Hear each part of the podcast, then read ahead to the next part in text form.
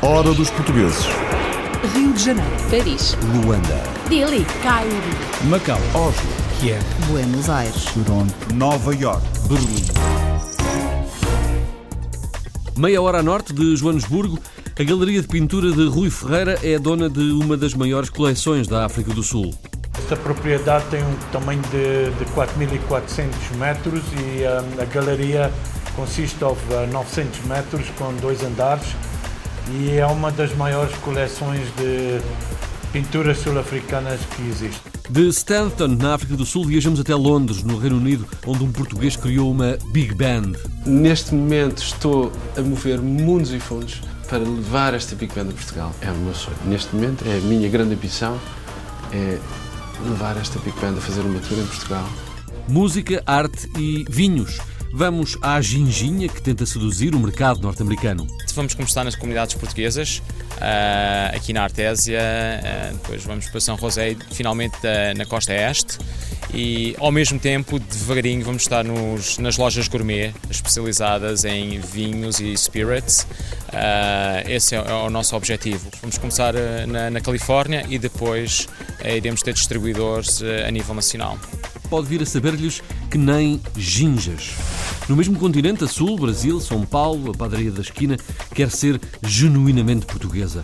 A nossa aposta foi mesmo essa, trazer as farinhas, trazer os nossos doces típicos, o nosso método de assar o pão em forno de laje, fermentação com massa-mãe, tudo isso, para poder ser uma padaria portuguesa. É o que é o que, é o que ela é hoje, não é uma padaria de português, uma padaria portuguesa, que tem produto português, tem forma de trabalho português.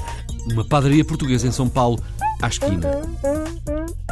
No outro lado do mundo, cada vez mais a comida portuguesa entra na Austrália. Novos chefes portugueses ou luso-descendentes instalam-se lá longe. Em 10 anos vamos ter muitos mais restaurantes aqui em Sydney e Austrália, portugueses e e eu vou, eu vou abrir mais. José Silva abriu recentemente uma casa de vinhos com petiscos portugueses e já tem outra em que o pastel de nata é rei.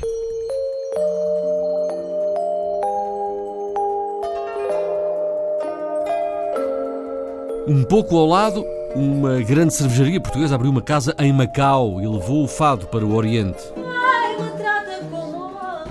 Nós acabámos por, por optar por umas noites de fado eh, porque queríamos oferecer algo diferente aos clientes. Eh, sendo o fado algo, algo muito tradicional português, património material da humanidade agora, eh, e algo muito tradicional, e que aqui em Macau é difícil encontrar. E quisemos dar essas, essa oportunidade aos clientes. Voltamos a atravessar o mundo na costa ocidental dos Estados Unidos, São Francisco, Califórnia. Uma organização portuguesa de serviços sociais apoia os patrícios mais velhos. Venho aqui para distrair e as pessoas são muito simpáticas, a gente distrai. Infelizmente que já não tenho esposo nem, uh, nem filhos em casa. Uh, a gente distrai e fala com pessoas e, enfim, é, o que é muito útil. E ouve música às vezes se é. Eu sou uma criança, tenho 90 anos. E depois desta, uma outra lição. Dos 30 a Paris, o percurso de um beirão bem sucedido em França. Como todo português começa a, trabalhar, começa a ter uns biscates à direita e à esquerda, os biscates começaram a ir mais longe do que aquilo que eu pensava, a não controlar, porque trabalhando para um patrão, automaticamente não podia trabalhar para um patrão e trabalhar para mim. Houve uma escolha pessoal essa escolha pessoal foi a criação em, 2000, em 1993 da primeira, primeira empresa. E agora são seis. Seis empresas de um beirão que chegou à França sem nada. This is the last call for the 12 o'clock British Airways flight VA412 to Amsterdam.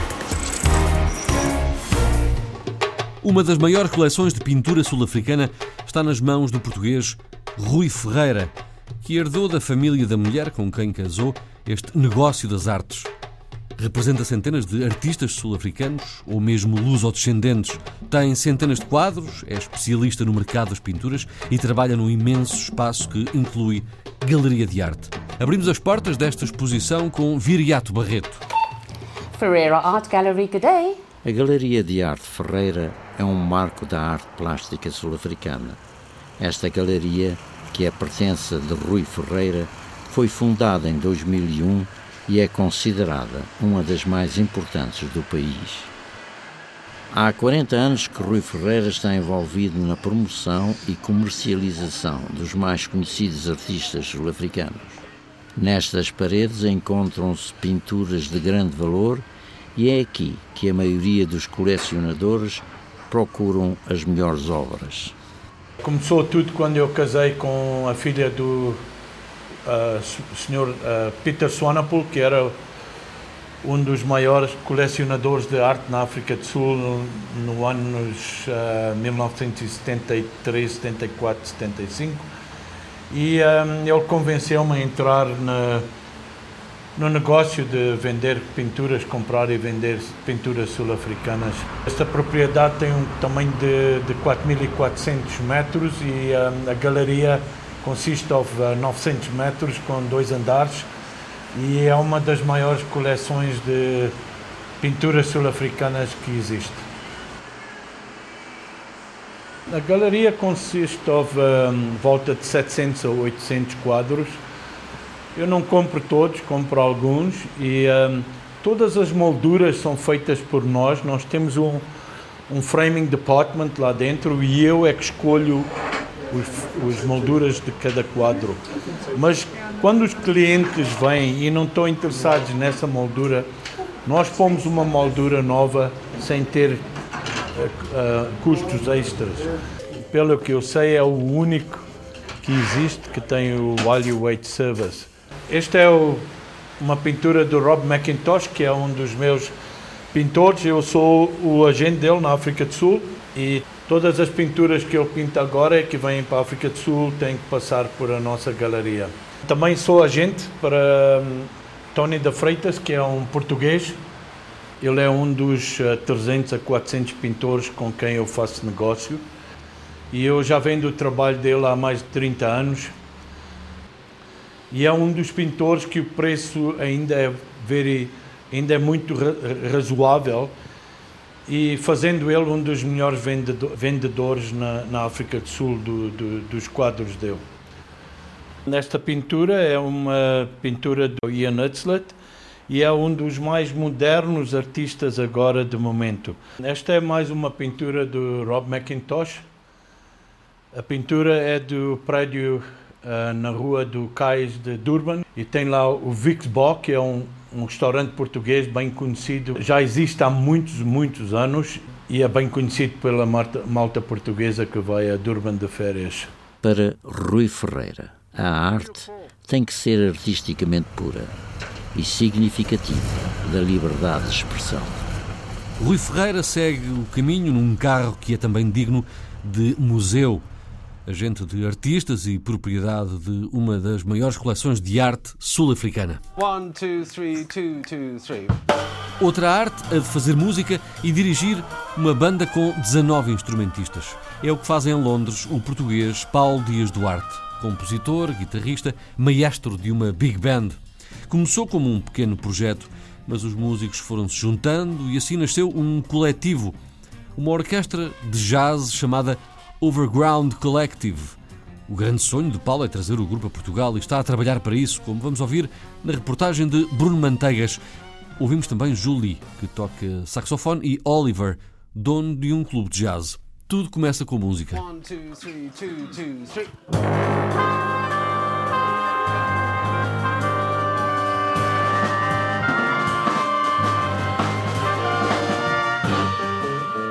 Os ensaios não são fáceis para o Overground Collective, uma orquestra de jazz composta por 19 músicos. O português Paulo Dias Duarte é o fundador desta big band que começou por ser uma small band. Fui buscar alguns colegas da universidade e, e fomos juntando. E às tantas começavam a ouvir pessoas, as pessoas que gostavam da música. E um dia eu tinha dois trompetes, no, na semana seguinte tinha cinco trompetes. É, houve uma altura que cheguei a ter três baixos na banda. E como é que eu vou fazer com três baixos? Mas eventualmente chegou-se a esta formação de, de big bands.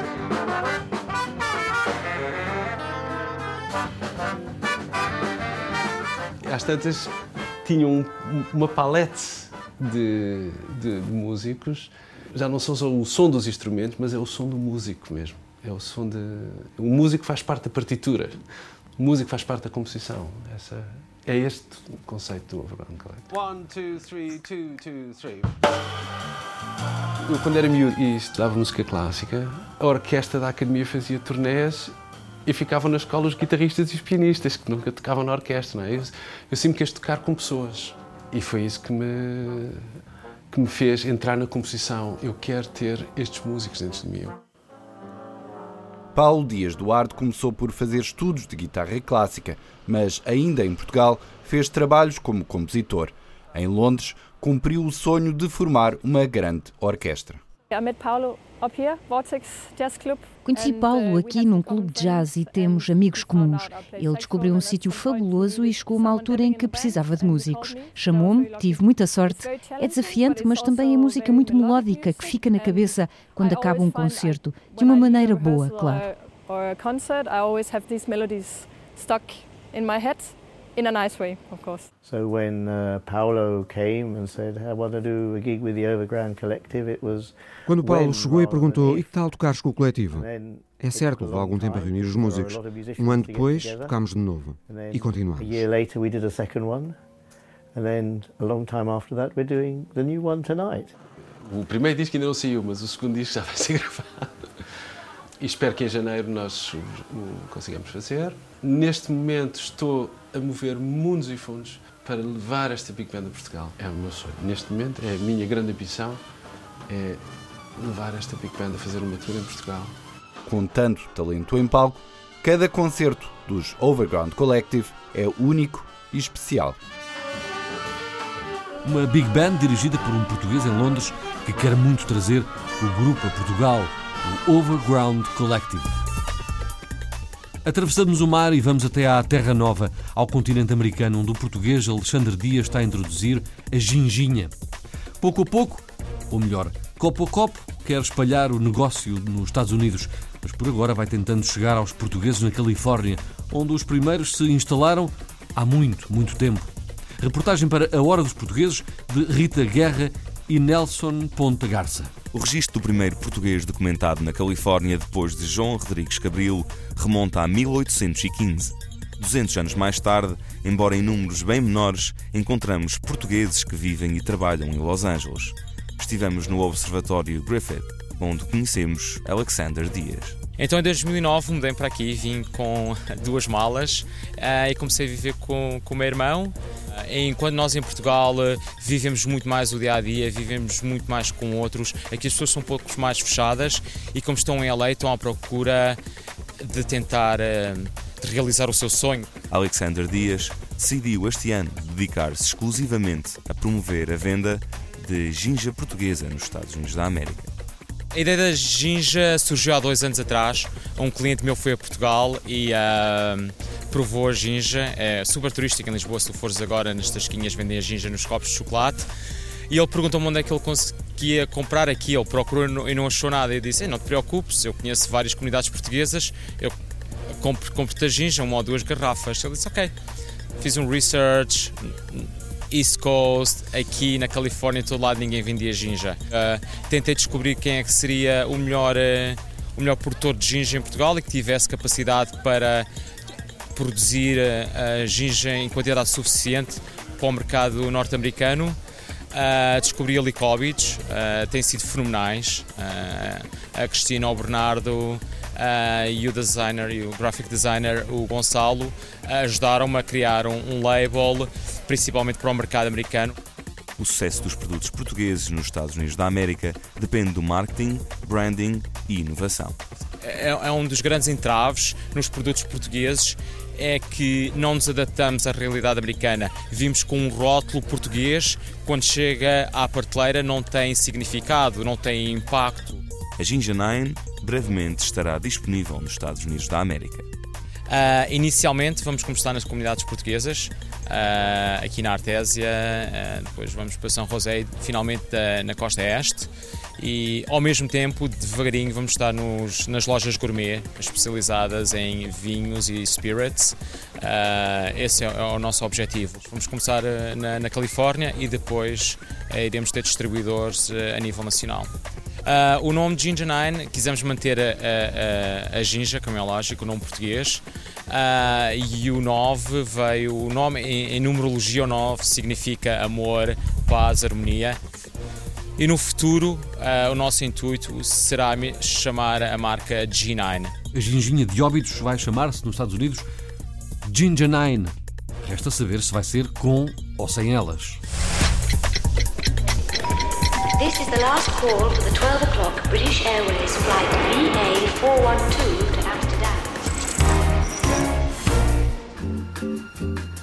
A Sul, Brasil, já é um sucesso a padaria da esquina em São Paulo. É a terceira casa do chefe Vítor Sobral, na maior cidade brasileira. Abriu há poucos meses e já foi considerada por uma prestigiada revista a melhor padaria de São Paulo, fazendo jus à tradição no Brasil da arte portuguesa de fazer pão. Pode ser de água, de azeite, do caco, de mafra, alentejano ou até saloio. Até francesinhas se vendem. Vamos ouvir as explicações de Luís Padana, o chefe que fala em nome desta casa, na reportagem de Pietro Sersosimo. Inaugurada há pouco mais de quatro meses no bairro dos Jardins, em São Paulo, a padaria da esquina veio ressignificar a antiga fama dos portugueses com a arte da panificação no Brasil. Essa que é a terceira casa do chefe Vitor Sobral na capital paulista em pouco tempo, já conquistou a notoriedade e o reconhecimento de ser a verdadeira padaria portuguesa. Porque havia essa tradição de, em São Paulo as padarias serem de origem portuguesa, mas só mesmo a origem, pois o produto que apresentavam hoje em dia não tinha nada a ver já com a nossa origem. Nós, a nossa aposta foi mesmo essa, trazer as farinhas, trazer os nossos doces típicos, o nosso método de assar o pão em forno de laje, fermentação com massa-mãe, tudo isso, para podia ser uma padaria portuguesa, é que é, o, que é o que ela é hoje, não é uma padaria de português, uma padaria portuguesa, que tem produto português, tem forma de trabalho português. Já era um projeto que nós tínhamos, já tem dois anos, nós estávamos a pensar e avançar com ela.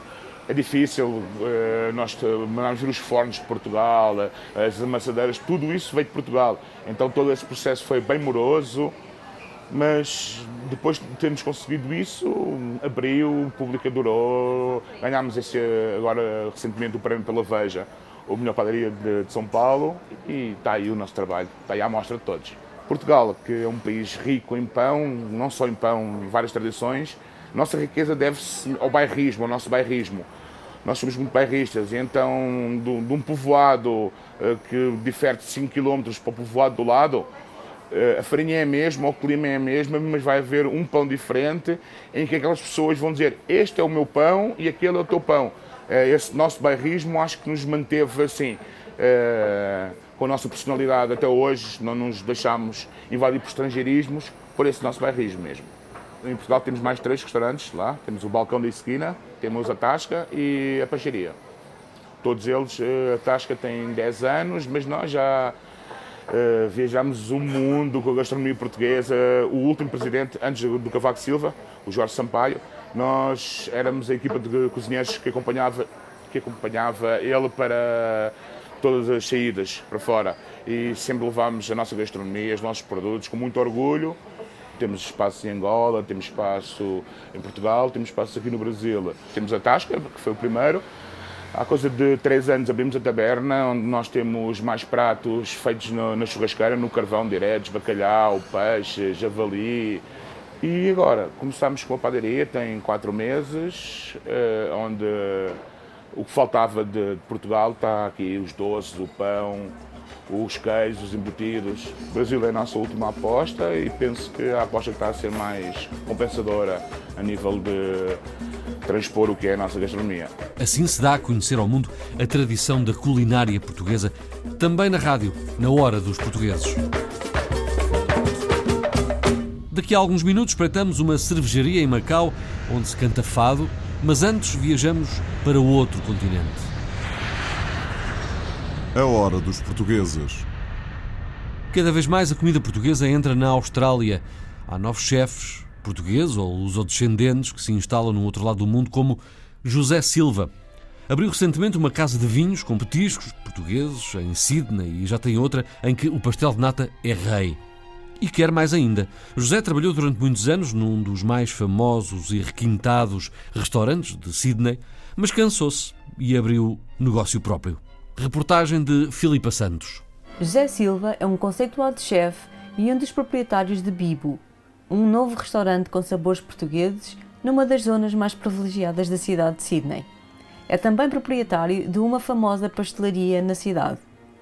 José trabalhou 12 anos no restaurante Opera House, um dos mais requintados, e hoje confessa-nos de onde vem essa paixão pela cozinha. A paixão bem uh, foi, foi da minha mãe, a, a ver, quando, quando era pequeno via a minha mãe a cozinhar e sempre gostei de estar a ajudá-la. Ela ia trabalhar, eu, eu fazia pão, eu fazia bolos, comecei, começou daí. E depois, quando andei na escola, comecei a estudar hotelaria e desde aí nunca parei. José explica o porquê de um wine bar com sabores portugueses. Eu, a inspiração foi, eh, eu gostava de trazer a, a cultura e uh, os sabores portugueses para, aqui para Sydney. Uh, assim, uma coisa mais, assim, um pouco mais moderna do que, que já está aqui. E essa foi essa inspiração. Isto é um wine bar, e que, porque a comida portuguesa combina bem com, com vinhos e, e, pronto, foi isso. José explica o que o levou a deixar um dos mais requintados restaurantes da cidade para se dedicar ao seu próprio negócio. Eu, eu trabalhei 12 anos na, na Opera House, para o Game, não é? Era um, um restaurante muito busy e de categoria, não é? Tinha que estar, tudo tinha que estar sempre feito e coisa. Uma pessoa fica cansado. Trabalhar no, entre 70 e 90 horas por semana. Pessoa, depois de 12 anos fica um pouco cansado e eu pensei descansar um bocadinho, não é? E ao mesmo tempo estava, o Sweetland estava para, para a venda. Eu tomei conta daquilo e, e assim tinha, tinha mais noites de folga, casei e estava em casa à noite. Antigamente nunca estava em casa à noite, é sempre trabalhar noites, noites, noites. É totalmente diferente e eu tomei conta da Sweet Lane porque eu adoro o, pastel de nata e a Sweet Lane é muito conhecida por, por, por pastel de nata e, e, eu quis ficar com aquilo por causa, por causa do pastel de nata. Yeah. Perguntámos a José qual o futuro da comida portuguesa neste país. Eu acho que cada vez está, está a saber mais e mais e há cozinheiros novos como eu, que na minha geração, que estão aprenderam aqui, mas têm são portugueses, têm, uh, os pais eram portugueses, ou nasceram em Portugal, ou nasceram aqui, mas têm herança portuguesa. E começou por frangos, frangos churrasco, mas agora, como eu e há outros aí que ensinem, cozinheiros que vêm mesmo de Portugal, que vieram para aqui, que estão a fazer assim, comida portuguesa um pouco mais moderna e, e, clássica. Eu acho que cada vez vai, em 10 anos vamos ter muitos mais restaurantes aqui em Sydney e na Austrália, portugueses e. E eu vou, eu vou abrir mais. Para finalizar, perguntamos a José quais são as três palavras que pensa quando ouve a palavra Portugal. Família, férias e comida. Good food. Yeah. That's Portugal for me. Fun. Boa disposição, petiscos e vinhos em Sydney entre os portugueses.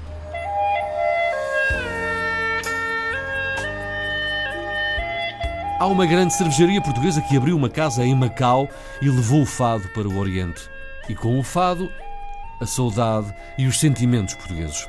Vânia Vieira canta, Paulo Pereira toca, guitarra portuguesa, volta e meia atuam nesta cervejaria portuguesa. O gerente do espaço, Diogo Vieira, explica que o fado é raro ao Oriente, daí a aposta. O empresário diz que Macau é uma caixinha de surpresas. Vamos ouvi-lo na reportagem de Rosa Serrano, mas primeiro a saudade da fadista.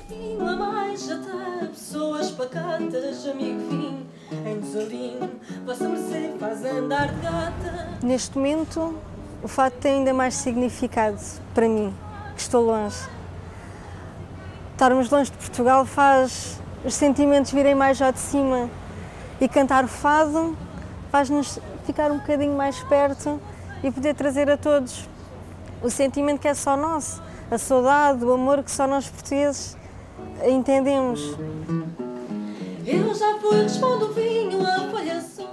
Vânia Vieira, acompanhada à guitarra pelo músico Paulo Pereira, monitor da Escola de Artes e Ofícios da Casa de Portugal. O agrupamento foi formado há seis meses. O Du atua duas vezes por mês na Cervejaria Portugália, situada na Vila da Taipa. Tudo começou em julho. Nós acabámos por, por optar por umas noites de fado uh, porque queríamos oferecer algo diferente aos clientes. Uh, sendo o fado algo, algo muito tradicional português, património material da humanidade agora, um, e algo muito tradicional, e que aqui em Macau é difícil encontrar. E quisemos dar essa oportunidade aos clientes. É o fado de Lisboa, sobretudo as canções de Amália Rodrigues, que Vânia Vieira interpreta. Algarvia deixou Portugal para acompanhar o marido, que há quase dois anos se lançou numa aventura, abrir a primeira cervejaria Portugália ao Oriente. Macau é uma caixinha de surpresas. Acho que nunca ninguém nos diz o que Macau é na verdade, uh, mas Macau, é um, neste caso, é uma caixinha de surpresas, mas uma agradável surpresa. Engenheira alimentar, Vânia Vieira trabalha numa empresa de entretenimento e dedica-se ao fado nas horas vagas. Gosta de música desde pequena, aprendeu órgão e faz parte do grupo folclórico de Faro, no sul de Portugal, onde aprendeu temas do cancioneiro algarvio. Começou por cantar em festas e eventos e foi por acaso que se tornou fadista. Mas um dia estava a passear com o meu marido e vimos um cartaz a dizer que havia um concurso de fados. E pensei, por que não? Não tinha nada a perder. E fui, e fui participar, e depois passei, e depois passei a outra fase, e cheguei à final. E fiquei super contente, né? vi que até, realmente até tinha potencial. E começou aí. Vânia Vieira e Paulo Pereira atuam no restaurante Portugália na segunda e última sexta-feira do mês. Aí vai-se cantar o fado duas vezes por mês, até ao final do ano. Depois é possível que se faça na cervejaria uma noite de fado semanalmente, às sextas-feiras. É esse o objetivo da Portugália, afirma Diogo Vieira. Saudade e fado em Macau numa cervejaria portuguesa. Na costa ocidental dos Estados Unidos, em São Francisco, na Califórnia, há uma organização portuguesa de serviços sociais que apoia os patrícios mais velhos ou os que vivem com dificuldades. Posso é o nome da organização que oferece refeições, apoio jurídico, social ou simplesmente companhia e convívios. É o que faz falta, por exemplo, a Leondina, utente da organização Posso na Califórnia, como Francisco, que já vamos ouvir alguns, entre muitos outros portugueses que precisam de companhia ou de apoio. Bela Ferreira, da Organização de Serviço Social, explica o que fazem e Vicky Rose completa. Reportagem para a Hora dos Portugueses de Nelson Ponta Garça. São já 40 anos de serviço aos mais necessitados na Baía de São Francisco. A Posso é uma organização portuguesa sem fins lucrativos dedicada à integração e bem-estar dos mais idosos. A Posso faz, faz muita coisa, por exemplo, nós temos aqui para serviços sociais, para serviços de, para irmos com, com pessoas aos doutores, para transporte, para tradução, para preenchimento de papelada. Uh, também temos aqui para ajudar, muito, tem um programa de nutrição diário, todas as segundas à sexta-feira. Uh, e temos aqui aberto para a comunidade, tem muitos programas para a comunidade que usam o nosso salão para poderem assim continuar os seus serviços e temos aberto para aqui para ajudar o que for preciso. A posse promove oportunidades para os séniores portugueses que encontram neste local uma oportunidade para se manterem ativos e contribuírem com os seus talentos. It's been really rewarding and it's uh, just providing um, services to keep our seniors um, uh, active. Uh, mainly it's about that. Uh, give them a social place um, and also uh, providing some low cost meals for those who need, but it's really more about uh, providing um, a place for them to go um, uh, be with other people of their uh, age group and also all the services with translations, with uh, medical uh, doctor appointments and uh, you know, it's a wide range, but we're trying to also get more involved with the younger generation to kind of bridge the, that gap. Durante a semana eu venho aqui à quarta-feira que dão, dão donations, dão comidas para, para, para levar para casa e eu levo para casa para dar tudo. Não, não fica nenhumas para mim. Quem não precisa, graças a Deus, fica, fica tudo na. Eu dou aos pobres, dou uns, dou outros, dou, dou aos pobres. Só. Venho aqui para distrair e as pessoas são muito simpáticas, a gente distrai. Infelizmente que já não tenho esposo nem, eh, nem filhos em casa, Uh, a gente distrai e fala com pessoas e, enfim, é, o que é muito útil. E ouve música às vezes se é possível. Eu sou uma criança, tenho 90 anos. Este centro português é local de encontro e convívio dos portugueses nesta região. Fazemos 41 anos em janeiro e, como você disse, temos mais forte que nunca. Obrigado. Portuguese Organization for Social Services and Opportunities foi fundada aqui na cidade de São José em 1976 e há cerca de 40 anos providencia serviços sociais aos residentes da Baía São Francisco. Apetece dizer Yes, we can. Posso. Nome de uma organização portuguesa de apoio social aos mais velhos ou aos mais necessitados na costa ocidental dos Estados Unidos. A hora dos portugueses. O empresário português radicado em França, João Pina, também é dado às causas sociais. Ajuda quem pode, por exemplo, instituições da terra natal, na Guarda. Nascido na aldeia dos 30, chegou à França para trabalhar nas obras. Poucos anos depois abriu a primeira empresa e agora já vai em seis. Seis empresas, 60 funcionários e um livro com essa história. Luís é funcionário de João Pina e continua a não falar francês, mas entende-se bem nos caminhos que tem de fazer quando se faz à estrada. Vamos à boleia do jornalista Carlos Pereira, em França, para conhecer este beirão que vingou lá fora. Chama-se João Pina. Nasceu numa aldeia chamada Trinta, no Conselho da Guarda, mas tem quase 50 anos. É empresário de sucesso na região de Paris e acaba de editar um livro biográfico um livro que começa precisamente por falar da adolescência e da família. O meu pai queria que eu estudasse, naquela altura, nos estudos. Ah, uma pessoa acho que tinha mais tendência a ir às garinas do que aos estudos. Então, meu pai meteu-se na, na cabeça: ah, não, vais, não vais e não vais mesmo a estudar mais, vais trabalhar. Quando começou a trabalhar pela primeira vez, João Pina tinha apenas 14 anos. Trabalhou na construção civil até que se mudou para uma fábrica de laticínios mais perto de casa. Por uma razão, ao fim de 5 anos que, está, que, estava na fábrica, chateei-me lá com, com, o responsável, birras, que não tem nada, apenas um pris de beck. Chateei-me lá e disse assim: Pronto, então é assim, paramos aqui e vou para a França. Mas foi assim de um dia para o outro. Foi uma. Como é que é dizer? Foi talvez uma das decisões menos refletida da, na minha vida. Quer dizer, quero e vou. João Pina chegou à França em 1988 e cinco anos depois criou a sua primeira empresa. Na altura trabalhava na construção civil, estabeleceu-se por conta própria e hoje tem seis empresas no ramo da construção, dos transportes, das limpezas e do imobiliário como todo português, começa a, a, trabalhar, começa a ter uns biscates à direita e à esquerda. Os biscates começaram a, a ser um bocadinho mais, ir mais longe do que aquilo que eu pensava, a não controlar, porque trabalhando para um patrão, automaticamente não podia trabalhar para um patrão e trabalhar para mim. Houve uma escolha pessoal. Essa escolha pessoal foi a criação em, 2000, em 1993 da primeira, primeira empresa e arranjar dois empregados que me ajudaram a, a levar o projeto para a frente. O grupo emprega atualmente cerca de 60 trabalhadores e João Pina nunca deixou de manter com eles uma relação de proximidade. Até porque são quase todos portugueses e vêm quase todos da região da Guarda. Foi um bocado complicado, a gente não, não sabia falar porque era o, o pior, a pior coisa e andar na estrada, mas depois a gente vai se habituando e agora, agora não, já não tenho dificuldades, pelo menos andar na estrada, não, nesse já não é o meu problema. E falar? Falar é um bocado mais, compreendo tudo, mas falar é, já falo um bocado, mas ainda custa um bocado. O percurso de João Pina em França nem sempre foi fácil. O empresário passou por algumas perturbações familiares até que voltou à estabilidade.